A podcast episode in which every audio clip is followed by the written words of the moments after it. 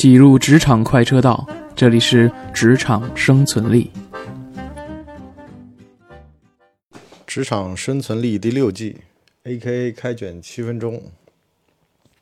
最近呢，碰到一个咨询很有意思，拿出来跟各位扯一扯，聊一聊。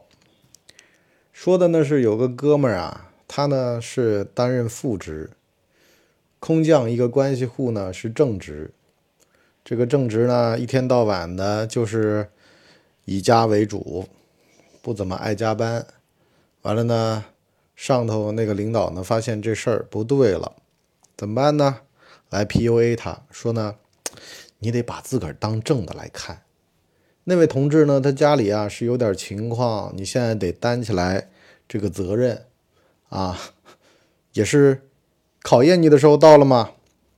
然后他就跟我讲说：“博叔啊，我心里真的是逼了个狗了，怎么办？”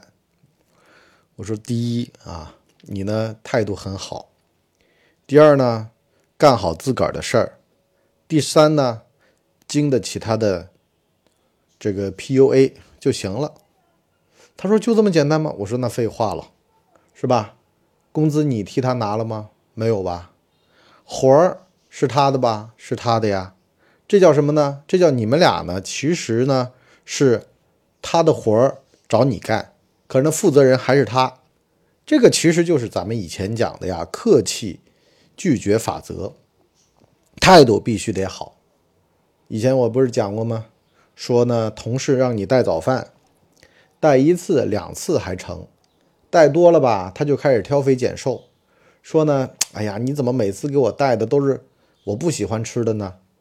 我那天看俞敏洪的那个采访，他就说了，他们新东方就没有食堂，为什么呢？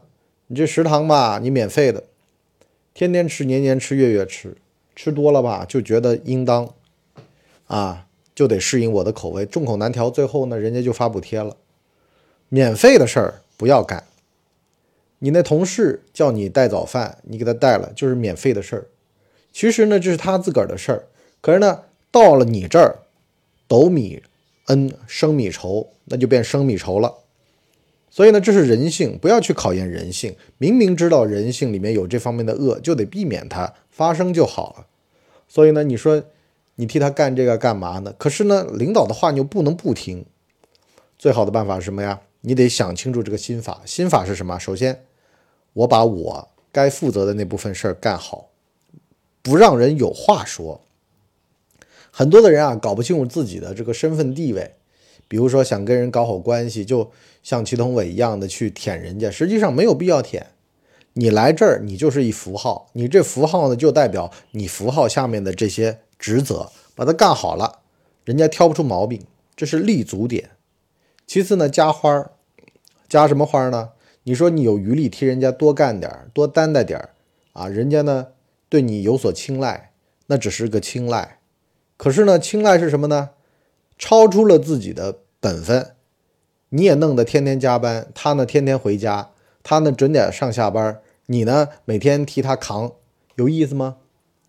我很小的时候就看了部小说，叫做《变形记》。《变形记》里面这男主呢，他最后得出来的结论就是：当你是人的时候，人家是客气的；可是你不是人的时候，人家干嘛跟你客气呢？对吧？所以呢。一切都建立在你对人家的利益之上，可是这个利益对你来说有利还是有害，是吧？这个得想清楚。说的难听点，心里面逼了个狗的这个话呢，是这么说的：哦，人家是关系户，你就捡软的捏，知道我不是关系户。我要是就这样跟你拿捏了，以后是不是次次件件破事都往我身上泼呢？所以呢，人得有点二两骨头。其实说的就是这个，叫外圆内方。外面看着挺好伺候的，其实呢里边是方的。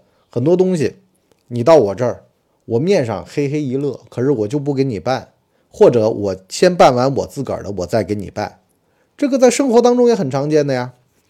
帮人先帮己。你说人家问你借钱，文博啊，我缺三千块钱，你给我花花。你什么事儿？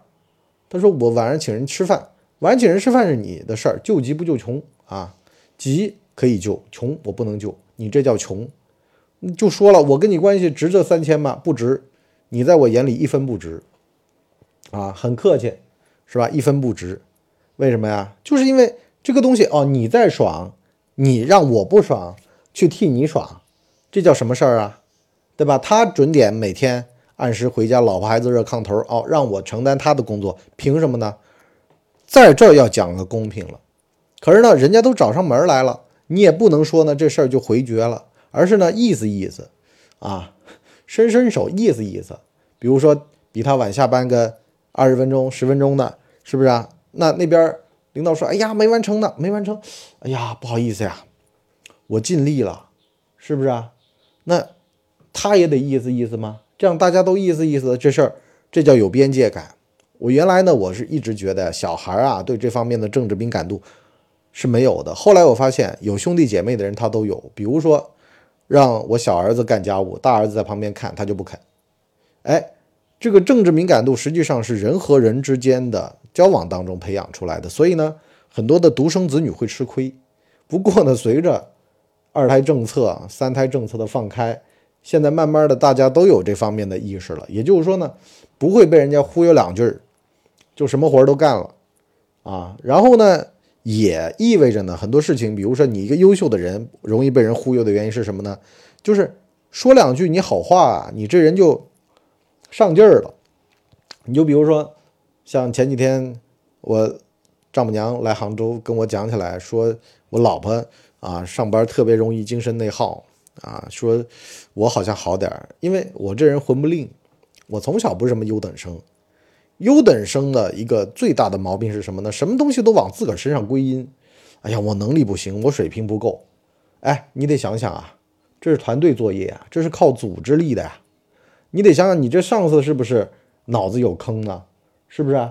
哎，蜀中无大将，廖化做先锋。这里边问题是在哪儿？是廖化身上吗？不是的，是提拔廖化的这个人有问题啊，是不是？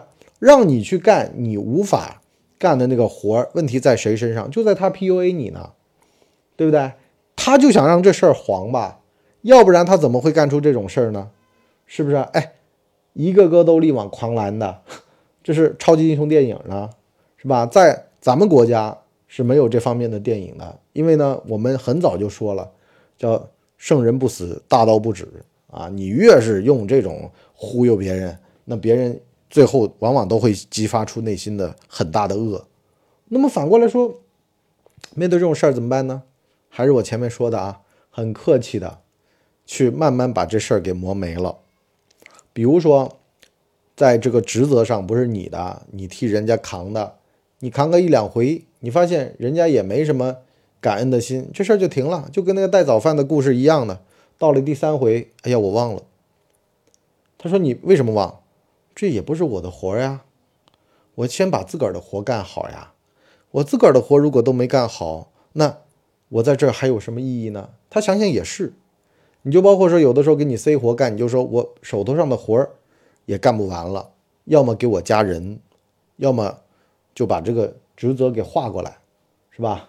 当然了，你不能去提这个话，把职责划过来，啊，就到此为止了，就不要再说了，啊，人家心里面也有数的，这玩意儿该谁的啊？人心之间有杆秤，可是呢，有的时候由于你太过于热情，太会舔，导致到呢，有的人就没数了。所以呢，不过不要过于热情，也不要呢过于不好意思。人得有点那种脸皮厚的精神，像你伯叔这样的，是吧？哎呀，这不是我的事儿啊，这是我不好意思了。有人会在职场当中说：“你看吧，个个都在推活干，为什么？如果你的领导是个傻叉，这个公司和单位里边傻叉遍地，那么推活是最好的。先把边界分清楚，省得到时候他们。”被人家拿刀捅了，血溅到你脸上，你还得自个儿擦呢，是不是？离他们远远的，要懂得明哲保身，保护自己啊！在一个污浊的环境下面，你是天鹅，反而呢会被那些癞蛤蟆说你就是错，是吧？这会儿就装于手镯，踏踏实实的，老实点，该过日子过日子啊，该闲着就闲着，该玩着就玩着，人家在那儿啊，你在那儿，所以很多事情就是这样的。啊，一定要讲究中庸之道。什么叫中庸呢？你不能太卑，也不能太亢，而是不卑不亢，不要过头，不要惹人注意啊，不要给人感觉呢你爱出风头等等的，反正呢刚刚好，那个尺寸火候拿捏的刚刚好，这就够了。好了，我们职场生存力第六季上半集先聊到这儿，我们下半集跟各位啊，就是把这话给说明白了。有人说不说话，我的客气拒绝我不会啊。对，修炼脸皮，先把内耗去掉。很多人问题就出在职场内耗上面，内心的这种小想法，你想法把它减减低，甚至没有，唾面自干。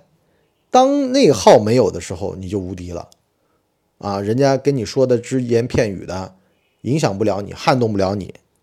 我有一个最经典例子，就是每次一个私营企业啊，很恶心的一个组长为了被提拔，然后。那个领导就老是说：“哎呀，明天就啊讨论这事儿了，你晚上要不要跟我啊去哪个地方聊聊玩玩啊？异性，你说他怎么办？他三观都塌了。他说后来就一招，不要内耗。怎么不要内耗呢？啊，邪不压正。好了，咱们下半集聊，拜拜。我们的节目每周七天，每天更新一集。”如果您还觉得不够听的话，可以去听《谋略的游戏》，现在已经更新到第三季。我们全网都叫干嘛播客。感谢您的收听，我们付费下半集再见。